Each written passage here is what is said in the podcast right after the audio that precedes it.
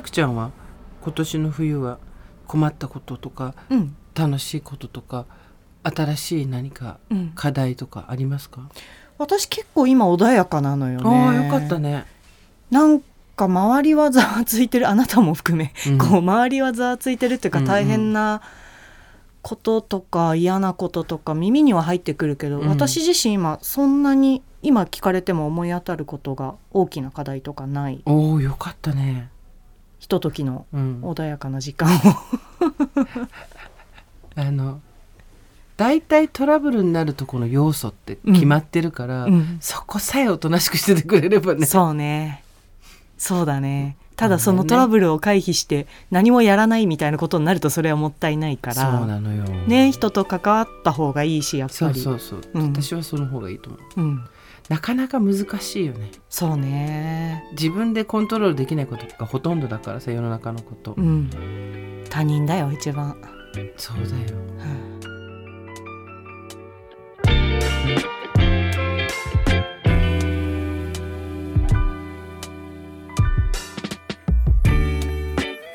23年前からですかね。いろいろあってたわいない話。雑談をすることがなくなってたんです。それまでは必要なことだけをやり取りするのが効率的なんだと思っていました。失わないと気づけないことって本当にあるんですね。これは雑談の人桜林直子とコラムニストジェーン・スーの雑談番組。喫茶店でたまたま隣に座った人たちの話が耳に入ってきたなぁくらいの感じでさくちゃんスーさんの話を聞いてみましょう。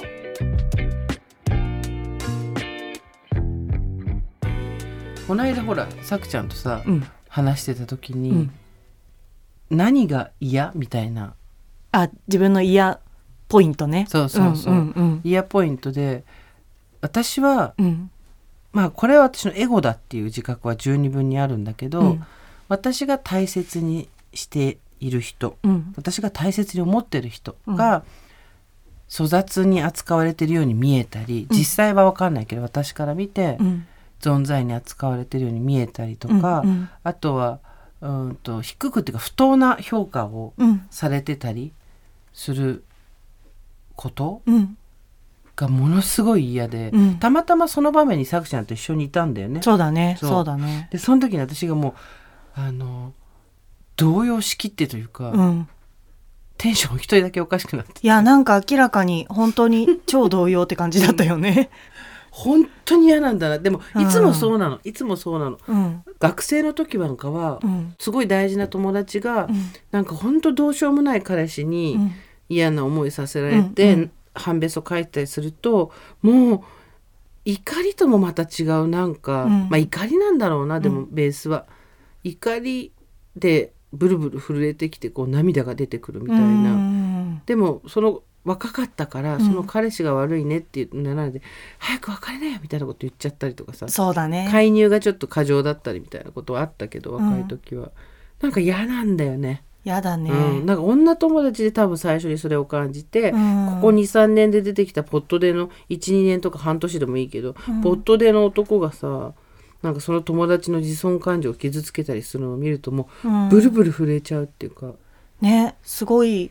なんかもちろん嫌なんだよ。私ももちろん嫌だし、でなんかが多分違うんだよな。なんか多分その反応が大きすぎるとかじゃなくていや明らかに反応が大きすぎると思うよあの件に関しては私そういうことなのかな。私も帰り道さ、うん。あれで帰り道そんなことないとか言ったけどと思ってうん。いろいろ思い出してたら、私も友達がパートナーからと喧嘩した時うん。に言われた、こんなこと言われてさみたいの聞いた時にパートナーはあなたのこういうところが良くないと思うみたいなことを言ったところが、うんうん私からするとその子の一番いいところだったりすると、うんうんお前この子の何が分かってんだみたいな怒りあって、うん。うんそれ私「やーやーやー」って呼んでんだけど、うん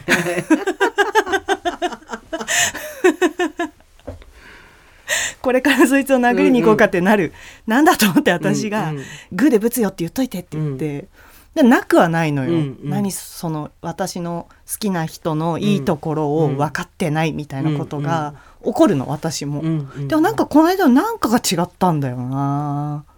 ね。うんすごい。は発作みたいな感じだったもんね。ボロボロ泣いてたよね一人でねう私ね。ん発作。マスクしててよかったし。でもなんかあんだろうねそこにね。すっごい嫌なんだよね。嫌なんだ。とにかく嫌っていう感情がものすごく大きくてただそういうことね。いその嫌だってことが嫌なわけじゃない。なくてその、うんそういう事態とかね状態を見ることがなんか「チッ」とか「うん。ふざけんな」とかっていうののどう大幅に越してそうなのよ。感情がやっぱりすごい揺さぶられちゃうんだよね。一番許せないんだろうねきっといろんなことの中で。でも結局さそれってエゴだし、うん。まあその私のねエゴだし、うん。相手にしてみたらそのなんて言うんだろうな。その人相手の問題じゃん。私の問題じゃないから、うん。だからちょっとほっといてよじゃないけどどうしたのって感じになる話だと思うんだけど、うん。だからそこは相手にぶつけるんじゃなくて自分でちゃんと賄わないといけないなと思うんだけど、うん。ただそのその人が決めることで、うん。自分が関与できることはないとか、うん。私と同じ判断ができないあなたはおかしいとかっていうつもりはねそれはもう完全に境界線がおかしくなってるから、うん。そこはちゃんと大人になって境界線がしっかり引けるから、うん。最終的には私の好きなあなたが決めたことっていうのをうん。見守るしかないし、もしそれで傷ついていることがあったら慰めたうり、んうん。安心を与えたりっていうことができたらいいなっていううん。気持ちともう絶対嫌だみたいな、うん。許せないとかじゃないの。もう普通にもうひたすら嫌だみたいうんうなんうん。ことの感情がすごいないまぜになって、うんまあ相手にしてみたらその私が大切に思ってる人にしてみたら、うん。え何？だから何？っていう。まあそうだね。なんだから何とは言えないけどうん。いやなんだろう、ありがとうそこまで思ってくれてっていうのは大人の社交辞令よ、ある種の。うん。うん。だけど突き詰めていくとえだから何？っていうところになると思うんだけど。そうだね。でだからあんまりそれを人に言わないようにはしてたんだけど、うん。なんかでも今回はそのだから何を相手にちゃんと伝えられたんだよね。うんそのうんまあ、うんそれをどう取るかは向こう次第だし、うんそれでどう思われてもいいっていう覚悟もあるしある程度の信用もうん。意見が一致しない時があるっていうことが何か大きな影響を及ぼすわけではないっていう話じゃないんだけど、で本人にそれは伝えまあ伝えようと思って伝えたっていうかたまたま話してる時にそういうきっかけができて、話をしてやっぱり全然向こうはピンときてなかったけど、うんうんなんかでもその本当は相手と話し合いをしたりとか、うん。自分がどうしたいっていうことがある時は、うん。きちんとそれが伝わるようにな和法と言葉で喋った方がいいと思う。うん。これ大前提。うんうん。だけどそれ以上にまだどこの箱に入るか分かんない感情っていうのも、うん世の中にはいっぱいあるわけじゃん。そうだねてかほとんどみんなさ私彼のことが好きなのとか俺はあいつのことが好きなのとかあのあるけど、うんそれ好きの箱なのとかさ、よく考えてないで自分でも思っちゃったりするじゃん。うんでそうやって仕分けていくとどこの箱にも入んない感情ってあるはずなんだよね。もちろんあるよねね勝手に入れてるだけとも言えるしねそうそうそう勝手に自分で「はい出荷」とか、うん出荷。札つけてるだけだから、うん。そのどこに着地するかもわからない。まだ生煮えの、うん。でも強いもしくは大きい熱量を持つ感情みたいなものをうん。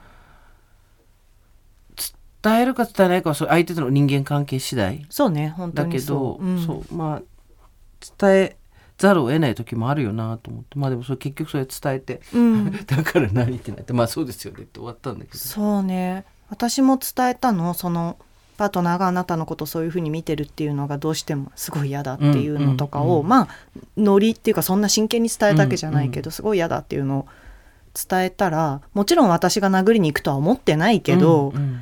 でもあ私がそんなに嫌がるんだってことは分かってその子の場合、私に愚痴らなくなっちゃったはいんだよね。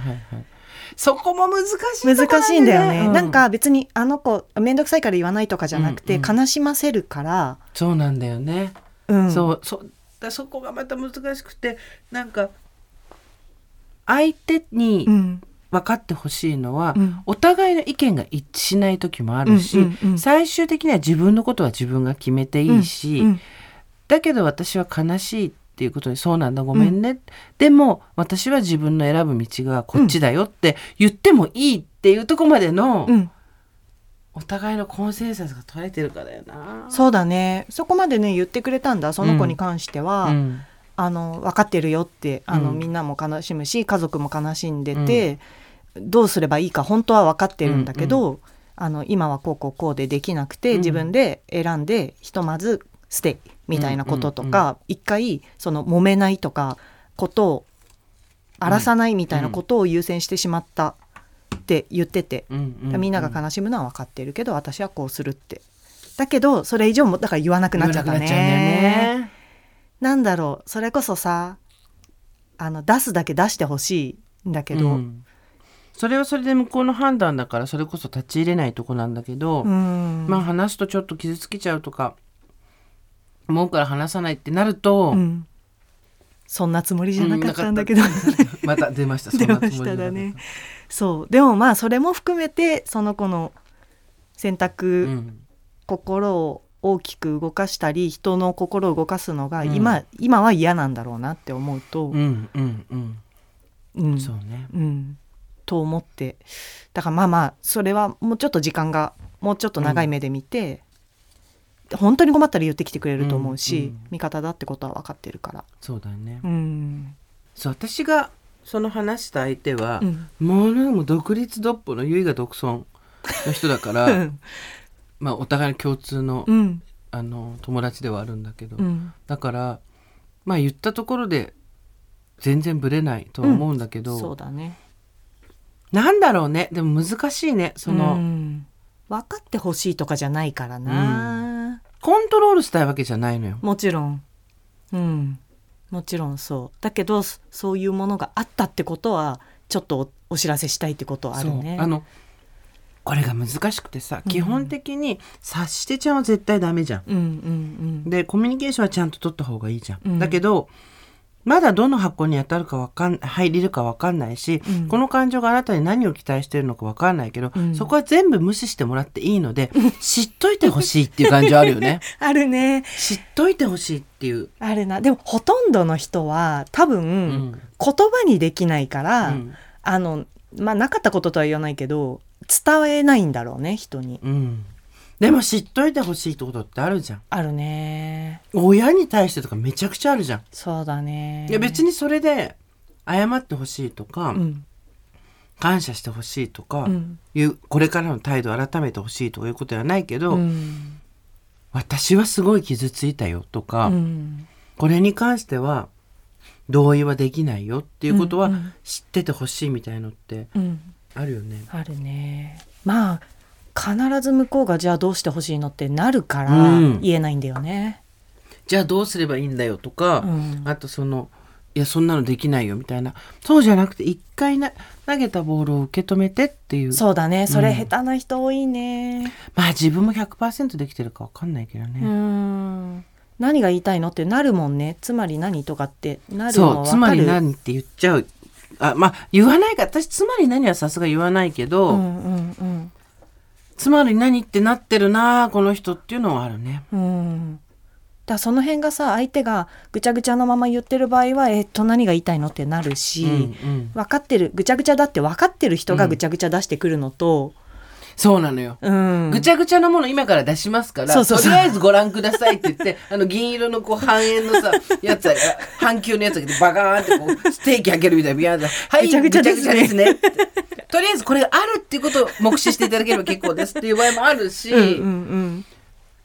自分では何かを要求してるような口調なんだけど、何をしたらいいのかが分かんないような状態になってるコミュニケーションもあるね。あるね。そっちの方が多いな、うん。やっぱそれだとね自分でも分かんないものこっちに見せてこのぐちゃぐちゃの答えは何だみたいな 言われると分かんないってなるから、その辺がな、やっぱひまあそうだな。さくちゃんはさ、うん。なんかあるそのもう他の人と比べて明らかに過剰反応してしまううん。ことって、まあワードで言うと「みんな」みたいな言葉がすごい過剰に反応してしまうみんなそうじゃんとかそういうこと？うんあとなんかみんなでやろうとかうん。みんなそうしてるよねとか、うん。まあでも何につけてもうーんまあ多分子供の頃とかのあれだと思うけどね、うん。あの学校とかって結局みんなで何かをやる。そうだね。うん。とかみんなが言ってるよとか。なんか一人一人っていう単位でやるのがあんまり慣れてないじゃん子供の頃って、うんうん。あなたと私っていう単位があんまりなくてみんな。でそれがもうすっごい嫌いだったから今でも結構反応しちゃう。みんなって誰みたいにやっぱなるしみんなそうじゃんとか言われるとそういや人によるけどねみたいになっちゃうっていうか、んんうん、多数かもしれないけどみんなじゃない。まとめないでってやっぱ思っちゃうんだよね。うんうんうん。さくちゃんがじ少数側だって自覚するようなことってでもうん、ある、まあたくさんあるよ。できないこといっぱいあるし、うんやっぱ異様に気にすることとかもたくさんある。みんなは気にしないけど自分は気にするってことたくさんあるし、それの一つが多分言葉だよね多分、うん言葉に厳しいっていうか言葉が引っかかっちゃうから、うん。なんとなくニュアンスでそれっぽいこと言ってるとその言葉合ってるっていうかそのまま受け取るとあんたうん。まずいけど大丈夫みたいなこととか、うんうんうん。みんな大体わかるでしょとかっていうことしょっちゅう言われてはいたの。はいはい。で大体わかるでいいんだみんなみたいな、うんそれこそね、思ってて。でなんかすっごい 喧嘩すごいくだらないんだけど、うんうん。喧嘩になったのが中学生の時に、うん。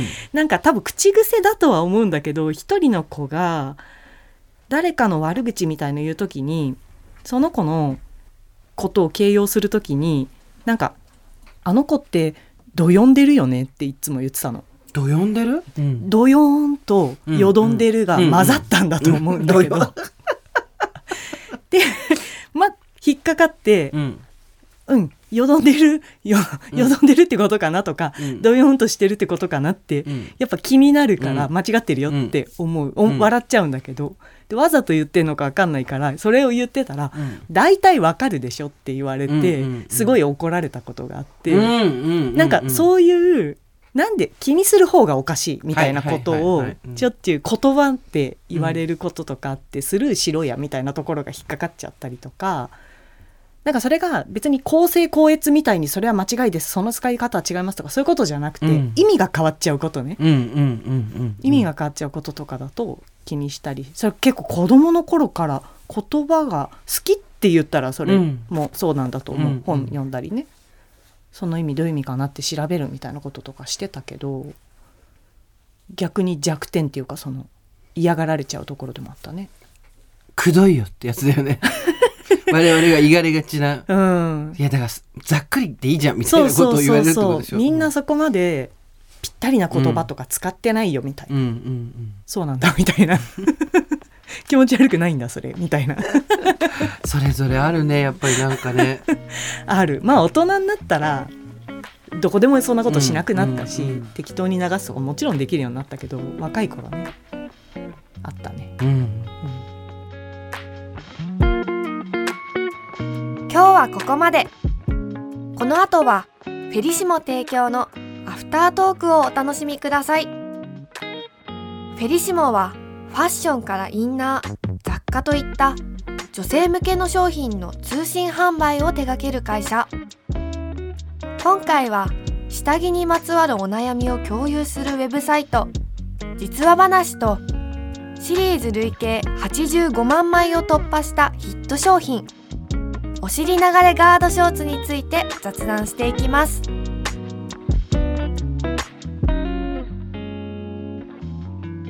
さあさくちゃん今回もフェリシモさんが提供についてくれました。ありがとうございます。はいありがとうございます。嬉しいです、はい、改めてフェリシモには、うん。下着にまつわるお悩みを共有する実話話っていうサイトがあるんですけど、うん。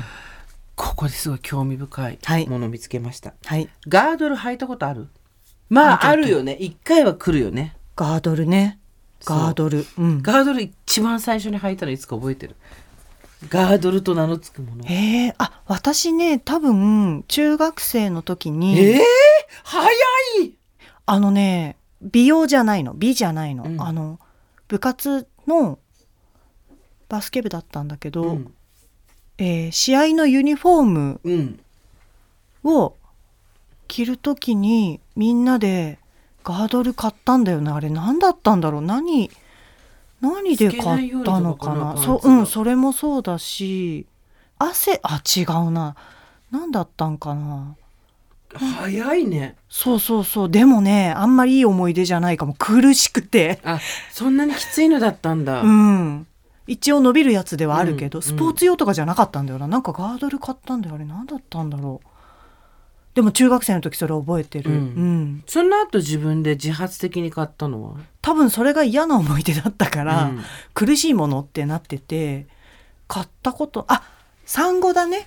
うん。そっかそっか。産後になんかセットでついてきた骨盤が開いちゃうから、はいはい。締めるためのガードルうん。入ったと思うけど多分苦しくてすぐやめちゃったねそれも。じゃあさっちゃんの中ではガードルそれは苦しいっていうイメージだ。そうだねイメージで言うとそう。ん、ううん。あと私はねガードルそれは暑いなんだよ。暑いかいつ履いたの？パンツの上に履くじゃん、うん。うん多分自発的にガードルを初めて買ったのは、うん。社会人になってからだ。あそう。高校大学とかは使ってた記憶ないね、うんうん。社会人になって、うんちょっといい下着のうん。ガードルいいですよって言われて、うん。あ大人になったから買ってみようと思ってやって、うん。まあサイズのね問題でもちろんその締め付けが強いとかっていうのはもちろんあって補正下着だよね初めての。補正下着か。初めての下着。だけど、それよりも私が辛かったのは暑い、暑いか。あとまあ暑いよね。うん、あのあと三分丈っつうの？うんのの。太ももの上真ん中ぐらいまで、くるくる上がってきちゃう。やっぱり。くるくる上がって。でお腹のところがくるくる下がってくっいう。そってかそっか。くるくるですよねやっぱりね。くると暑い。くるくる問題。なので正直大人もっと大人になるまで今は結構まあまあ自分の体に合うもの見つけられるようになったけど、うん。結構ブラジャーとかよりもガードルの方が苦手下着だったかな、うんうんうんガードルを履いたことありますか？っていうアンケートに対して84%がはい。うん。だほとんどの人が、そうなんだね。ガードルを履いたことあるんじゃない？何らかの理由でうね、ん、でガードルデビューした年齢は29歳以下が77%と圧倒的に多い。そっかそっか。そうだね。で理由としては下半身のラインが気になって履き始めた、うんうん。これ私ないんだよな。なんでかっていうと、うん下半身のラインってが崩れてなかった時ってないから。生まれた時から崩れてたかああ崩れてきたっていう人が履き始めるってことか。ら痩せてる人とかはそうなんじゃないかな。もともとそんなにお肉がついてない人が、うん。あれ？今まで出たことがない下っ腹に肉がついてるとかなるほどね。あとお尻が下がってるとか、うんうんうんそういうこととじゃない、そっか。うん、ラインが出る服をあんまり着ないからかな。私も気になるから履いたっていう理由では履いたことないかもしれない。意外とさ喪服とかが出るんだよね。喪服ああ素材がそう喪ね服とか、うん。ああと制服のある仕事、うんああいうのそかってパンツのラインが結構しっかり出ちそっかゃうから。そうかもしれないね。制服とかそうかもしれないね、結構私の知ってる素敵なスタイルあのボディスタイルね。とうん。か、まあモデルさんだったり何だったりとかっていう人多分ほぼほぼみんなガードルを履いてるんじゃないかな。ああそう、うん。そうか。まああれだよね。そのお肉の位置ここよって言い聞かせるみたいなことを聞くよねよくね。なんかちっちゃいパンツ1個だけしか履いてないって人は私の周りはほとんど30過ぎてたら特にだけど、うんうん。知らないかな。そっかちゃんと教育してんのにお肉にね。う、ん、うん、私ちょっと自由に育てちゃって補正下着自体は持ってる？持ってない。今も持っあてない。本当？うん、もうとにかくやっぱ苦しいのが嫌で。うん、うんウエストのゴムとかも嫌なぐらいだもんね。なんかさくちゃんってさうん。歩くフェリシモみたいな、ね。クエリシモ、うん、なんかこうあんまり締め付けないとか あそうそううそうそうそうだね、うん。楽快適さを全てに求めるん。ね、であんまりこううん。例えばすごい強い色とかさ、うん。あのモノトーンでリリシックとかでもなくて、うんうん。目に優しいみたいなうん。色のバリエーションとか。さくちゃん歩くフェリシモで。ありがとうございます。本当に。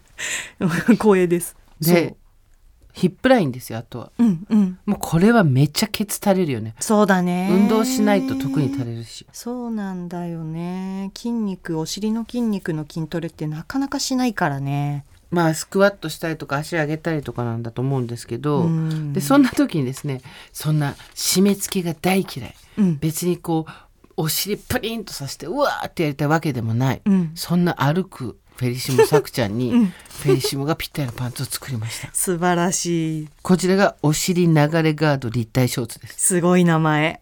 お尻流れす すごい名前。尻が流れていってこれは太ももなだ足が短くなったんじゃないのよ、うん。尻が下がってきてんのよ。そうね。流れるんだよ。川の流れみたいに言わないで。尻の流れのようにであここにも書いてあるよ。腰肉とお尻をあるべき場所へ。やっぱ教育すんのよ、で2種類あってそのうん今腰肉っていう方も言ったのは例えばジーンズ履いたりとか、うん。スカート履いたりした後その上にポチョンって乗っちゃう肉がある、うんうんうん。みたいな時にちょっとハイウエストなやつと、あとお尻だけ？うん。お尻のライン。だからつまりここからがお尻ですっていう、ね。境界線を。太ももとお尻の境界線、もうすでに私たちボーダレスになってる下半身がボーダレスになってるから。国境はここにあるっていうの。そうだね。尻国と足国の 国境はここにある。そこはフラットじゃなくていいんだよねそうそうう。そうそこはフラットじゃなくていいの。そこはちゃんと区切りをつけてる。でも、ん、かといってお尻が目立つようにブリーンとうん。持ち上げるみたいなことじゃなくていいみたいな、うん、中庸派の皆さんへ。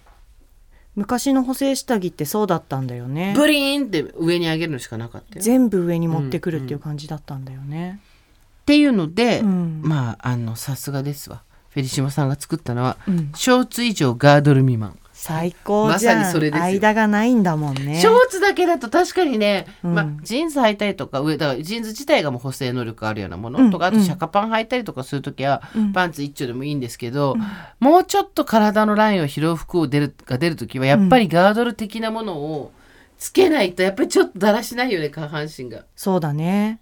ガードルの苦しさがない。毎とにかく出日。た出た苦しさを何よりも気にする。そうだよ。苦しさがないけどあとそうだね。ショーツ未満のショーツの部分がもうジャブジャブ洗えるっていうことよね。そうん。毎日。これここコットンだもんね。あの、うん。履いてる間口のところね。お腹にくる方ね。うんうん。うんうん。で足の方もそうだよ。足で股のところにゴムがついてないからでもお尻側はパワーネットがついてるからそれで境界線を引いてくれる、うんうんこっちからがうちの陣地、そっちがあっちの陣地。ここ優しいよ。だからここのさお尻と太ももの境目を作った後太ももに流れる方がうん。レースだから、うん。ギュッて締めないんだよここ。を、はいはいはい、うん。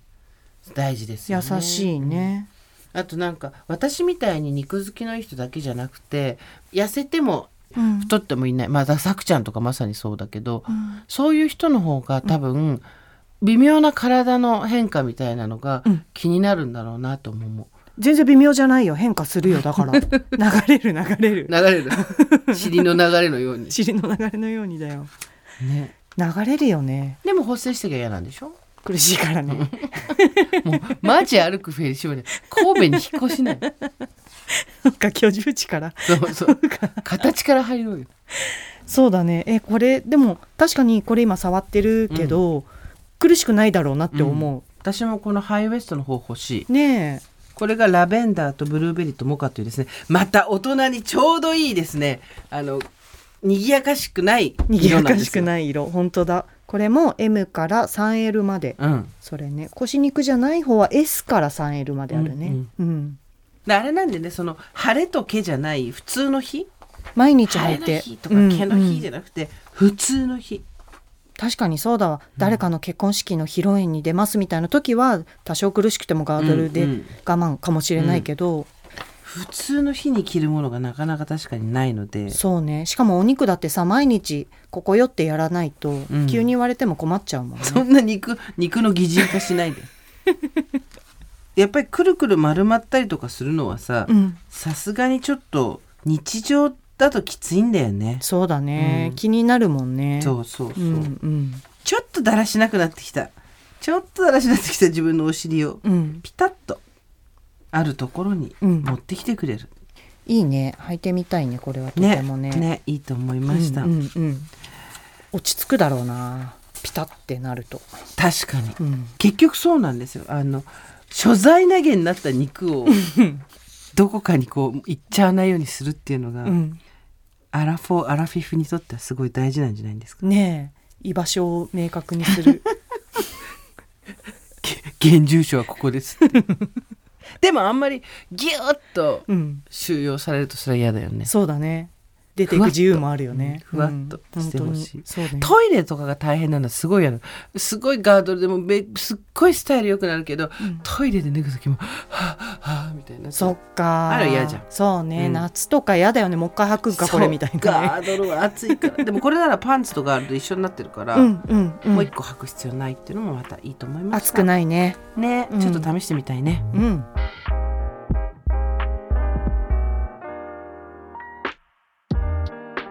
今回のアフタートークはここまで。ここでフェリシモからのお知らせです。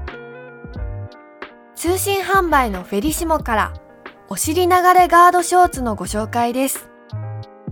ショーツ以上ガードル未満。ショーツ1枚ではみ出るお尻のぷよ肉を収めてプリッと整えるのが特徴。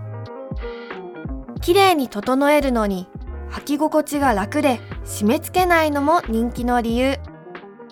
シリーズ累計85万枚を突破した履くだけプリなフェリシモお尻流れガードショーツをぜひお試しください。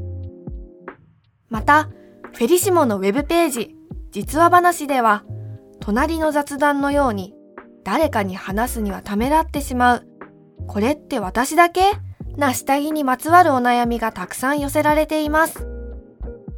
あなただけのモヤモヤしたお悩みや疑問をフェリシモ実話話にぜひ教えてください。